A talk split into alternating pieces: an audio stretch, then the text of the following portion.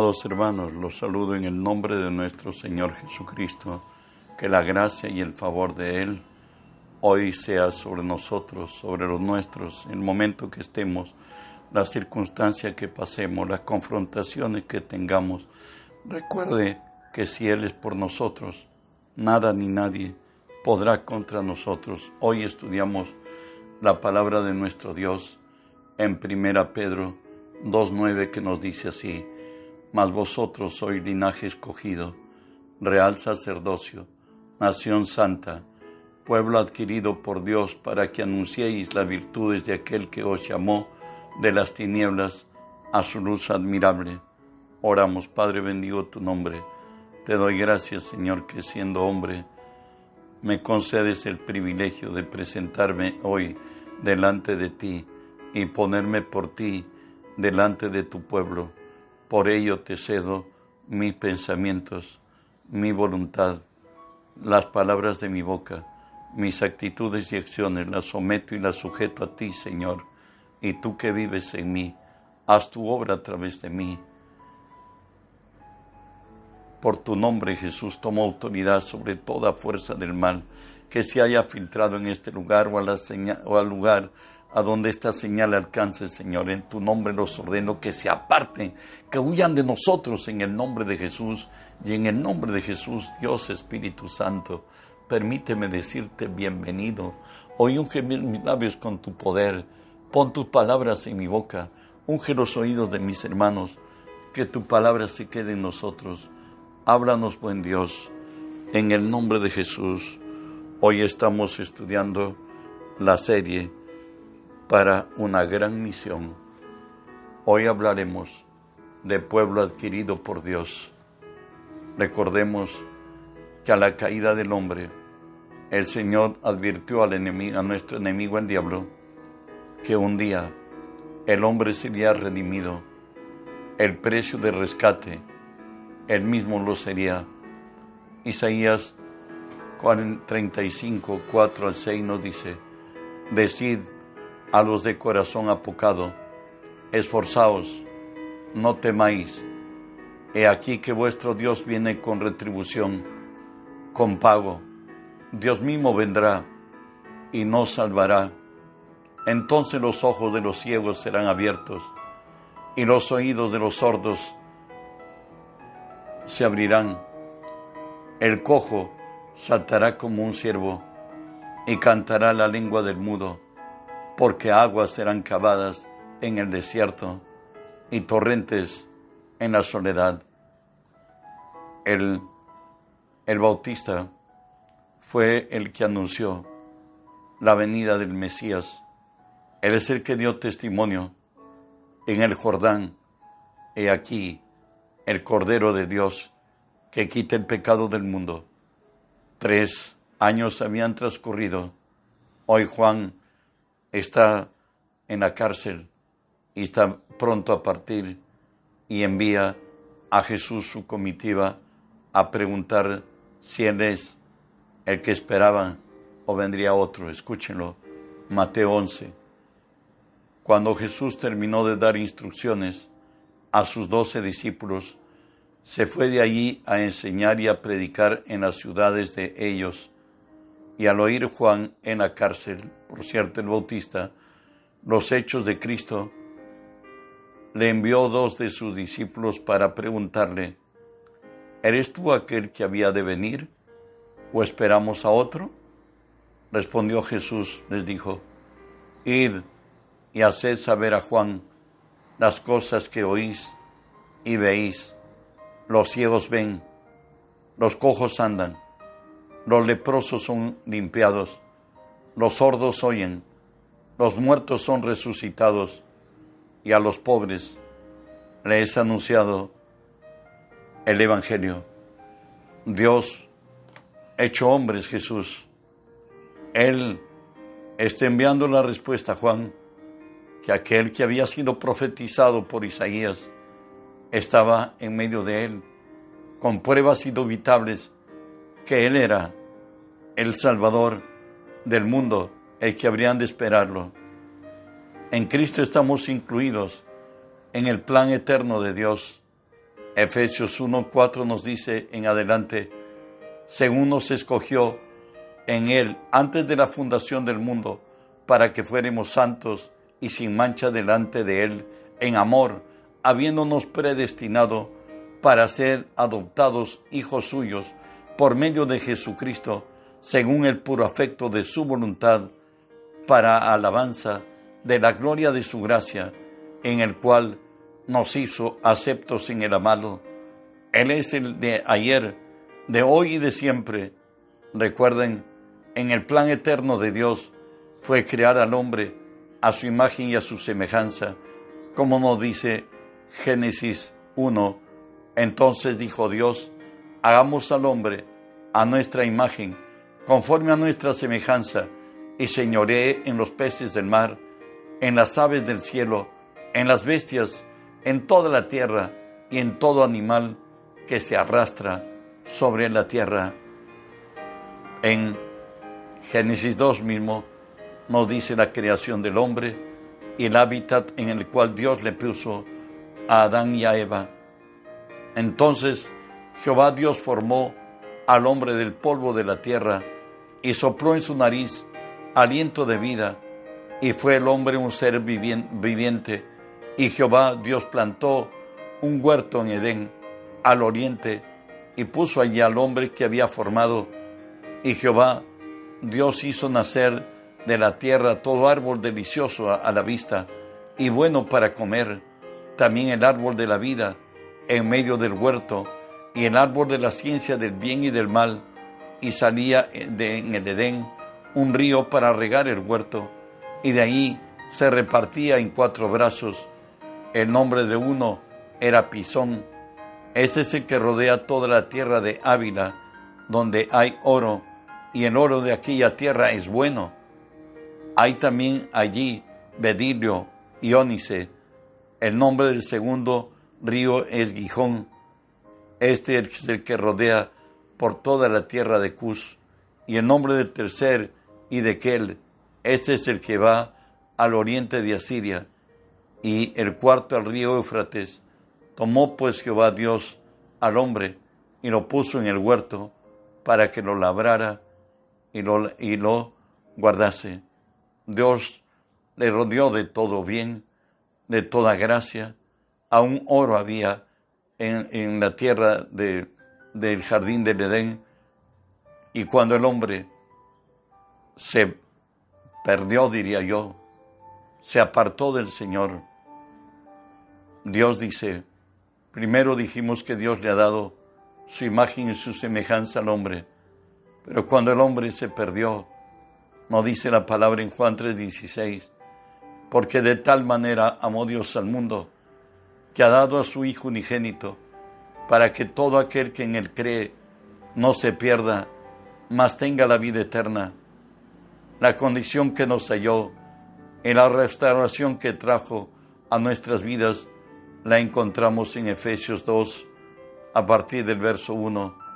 Y Él os dio vida a vosotros, cuando estabais muertos en nuestros delitos y pecados, en los cuales anduvisteis en otro tiempo, siguiendo la corriente de este mundo, conforme al príncipe de la potestad del aire, el espíritu que opera en los hijos de desobediencia, entre los cuales también todos nosotros vivimos en otro tiempo, en los deseos de nuestra carne, haciendo la voluntad de la carne y de los pensamientos, y éramos por naturaleza hijos de ira, lo mismo que los demás. Pero Dios, que rico en misericordia, por su gran amor con que nos amó, aun estando nosotros muertos en pecados, nos dio vida juntamente con Cristo. Por gracia sois salvos. Recordemos que hay una vida apartado de Cristo y hay otro momento en nuestra vida, por gracia de Dios, a los que le hemos recibido como Señor y Salvador, sucede esto que nos dice Romanos 5:17. Pues si por la transgresión de uno solo reinó la muerte, mucho más reinarán en vida por uno solo, Jesucristo, los que reciben la abundancia de la gracia y el don de la justicia.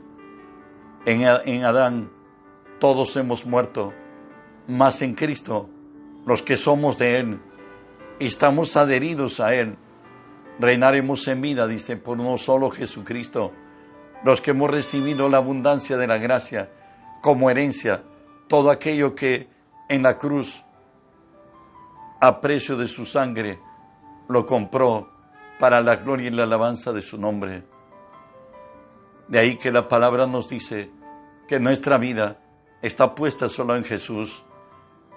Hebreos 12 nos dice, puesto los ojos en Jesús, el autor y consumador de la fe, el cual por el gozo puesto delante de él sufrió la cruz, menospreciando el oprobio, y se sentó a la diestra del trono de Dios. Considerad aquel que sufrió tal contradicción de pecadores, para que vuestro ánimo no se canse hasta desmayar. Puesto nosotros en nuestros ojos en Jesús, recuerde que en descanso y en reposo somos salvos. Su obra fue perfecta. Los beneficios de ella solo nos alcanzan por gracia. Y cuando estemos en momentos de confrontación, nos dice la palabra, considerad aquel que sufrió tal contradicción de pecadores, para que vuestro ánimo no se canse hasta desmayar. En Cristo es la fortaleza de nuestra vida, nuestra guía y el que levanta nuestra cabeza. Y no solamente Cristo murió, Él pidió a su Padre y a nuestro Padre que enviara el Espíritu Santo para que nos guíe a toda verdad. Y Él dijo así en Juan 14, y yo rogaré al Padre y os dará otro consolador para que esté con vosotros para siempre, el Espíritu de verdad, al cual el mundo no le puede recibir porque no le ve ni le conoce, pero vosotros le conocéis porque mora en vosotros y estará en vosotros. No os dejaré huérfanos, vendré a vosotros. El Espíritu Santo es nuestro mentor y nuestro guía.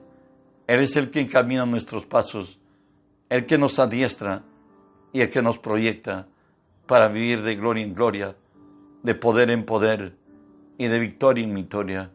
Somos herederos del mensaje y de la obra perfecta de Jesús, lo que nos dice Isaías 61, del 1 al 4, habla del camino que Él nos ha trazado en Cristo. El Espíritu de Jehová el Señor está sobre mí porque me ungió Jehová, me ha enviado a predicar buenas nuevas a los abatidos, a vendar a los quebrantados de corazón, a publicar libertad a los cautivos y a los presos apertura de la cárcel, a proclamar el año de la buena voluntad de Jehová, el día de la venganza de Dios nuestro, a consolar a todos los enlutados, a ordenar que a los afligidos de Sión se le dé gloria en lugar de ceniza, óleo de gozo en lugar de luto, manto de alegría en lugar de espíritu angustiado, y serán llamados árboles de justicia, plantío de Jehová, para la gloria de su nombre. Él traerá a nuestras vidas liberación, sanidad, prosperidad, paz, seguridad interior, como lo dice Jesús en Lucas 4, 17 al 21. Hoy Jesús, asistido a la sinagoga, y era costumbre que el ministro le dé al hebreo a quien el Espíritu necesariamente le indicaba que le entregue el rollo y que lo explique. Hoy a Jesús le ha tocado ser el portador del mensaje y dice así, y se le dio el libro del profeta Isaías, y habiendo abierto el libro, halló el lugar donde estaba escrito, el Espíritu del Señor está sobre mí, por cuanto me ha ungido para dar buenas nuevas a los pobres, para me ha enviado para sanar a los quebrantados, a pregonar libertad a los cautivos y vista a los ciegos, a poner en libertad a los oprimidos, a predicar el año agradable del Señor. Y enrollando el libro, lo dio al ministro y se sentó, y los ojos de todos estaban en la sinagoga estaban fijos en él y comenzó a decirles, hoy se ha cumplido esta escritura delante de vosotros. Estaba profetizado 400 años su ministerio y la prédica de su ministerio. Y él dice que son buenas nuevas, buenas noticias para los pobres, que tendrán pan, que llegará bienestar, satisfacción y contentamiento a sus vidas. Él ha venido a vendar a los quebrantados de corazón, a sanar las almas heridas, a vendarlas y a curarlas. Ha venido a libertar a los oprimidos por el diablo, los cautivos, a dar visión de vida a los que están ciegos y a sanar toda dolencia y toda enfermedad física, para que los afligidos de Sión se le dé gloria en lugar de ceniza, óleo de gozo en lugar de luto, manto de alegría en lugar de espíritu angustiado. ¿Sabes? El mismo fue el precio de nuestro rescate, como lo dice Hebreos 2, 14 y 15. Así que por cuanto los hijos participaron de carne y de sangre, Él también participó de lo mismo para destruir por medio de la muerte al que tenía el imperio de la muerte, esto es, al diablo, y librar a todos los que por el temor de la muerte estaban durante toda la vida sujetos a servidumbre. Él ha venido a liberarnos del yugo opresor, a la caída del hombre. El hombre fue hecho esclavo del que lo venció. Satanás señoreó en nuestras vidas, pero Jesús, por medio de su muerte, ha vencido y ha destruido al que tenía el imperio de la muerte, esto es a Satanás. Le dio una herida en la cabeza, está bajo los pies de Cristo y el nuestro. En Juan 10, 17 y 18, Jesús decía de esto antes de llegar a la cruz, por esto me ama el Padre, porque yo pongo mi vida para volverla a tomar.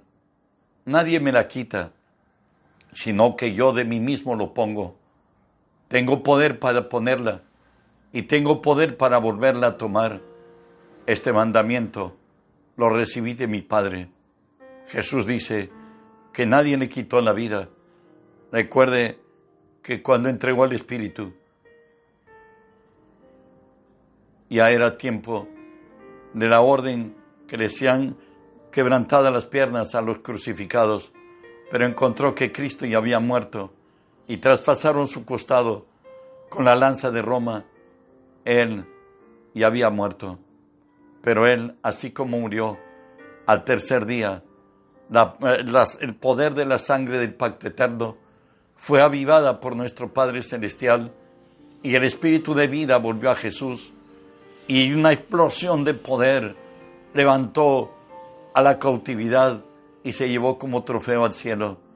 Y nos dice cómo fue, nos describe Filipenses 2, nos dice, haya pues entre vosotros este sentir que también hubo en Cristo Jesús, el cual siendo en forma de Dios, no estimó ser igual a Dios como cosa que aferrarse, sino que se despojó a sí mismo, tomando forma de siervo, hecho semejante a los hombres, y estando en la condición de hombre, se humilló a sí mismo, haciéndose obediente hasta la muerte y muerte de cruz, por lo cual también le, exaltó, Dios le exaltó hasta lo sumo y le dio un nombre que sobre todo nombre, para que en el nombre de Jesús se doble toda rodilla y toda lengua confiese que Él es el Señor. ¿Por qué Jesús hizo lo que nunca debió hacerlo? Escuche los principios de Dios tiene y las promesas de Dios porque la hizo. En Isaías 45, 18 nos dice, porque así dijo Jehová, que creó los, los cielos, Él es Dios, el que lo formó, el que formó la tierra, el que la hizo y la compuso. No la creó en vano, para que fuese habitada la creó. Yo Jehová, y no hay otro. ¿Sabes? Todo lo que Dios se propone lo hace. Y lo hace porque Él es el Todopoderoso. Dios, eh, confrontado a, a nuestro adversario, el diablo, le dijo en Génesis 3:15, y pondré enemistad entre ti y la mujer, y entre tu simiente y la simiente suya. Este te herirá en la cabeza, y tú le herirás en el calcañar. Recuerde nuestro Dios. Él dijo que cielo y tierra pasará, mas su palabra no pasará. Y, y su palabra era que él mañana sería hombre y moriría en la cruz. Bueno, él lo hizo porque él es Dios, el Todopoderoso. Además de esto, él nos dice así, todos los llamados por mi nombre, para gloria mía, los he creado, los formé y los hice. Él creó la tierra para que sea habitada por el hombre. Y porque el hombre es, no dice sus delicias, pues Dios es Dios de verdad. Él es Dios eterno. Así que no depende del que quiere ni del que corre, sino de Dios que tiene misericordia. El precio que Él valoró nuestra vida es su propia vida, vida por vida. De Él somos, a Él le pertenecemos. Nos diría la palabra en primera de Corintios 6:20, que hemos adquirido, fuimos adquiridos por precio. Por tanto, debemos servir a Dios en nuestro espíritu y en nuestra carne, que es del Señor. Seámosle fiel a Él. Somos propiedad de Él. Honrémosle en nuestras vidas, honrémosle en el caminar y satisfagámosle al extender su reino en esta tierra, porque Él vino a salvar y a rescatar lo que se ha perdido. Tú y yo estamos en responsabilidad de extender su reino. Reenvíe el mensaje para que otros crean y busquen cobijarse bajo su sombra, ampararse en su gracia, como nosotros hemos alcanzado esta gracia, que el mundo entero alcance esta bendición. En el nombre de Jesús.